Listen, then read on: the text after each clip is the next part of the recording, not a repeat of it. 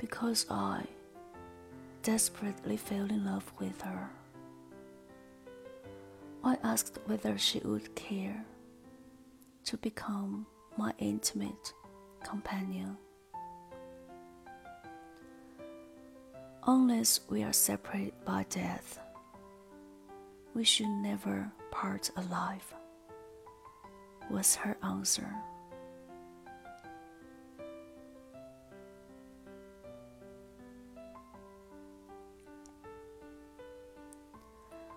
我问你，相爱的时间究竟是多久？你默默道：“永远。”我问你，永远有多远？你坚定道：“若非死别，绝不生离。”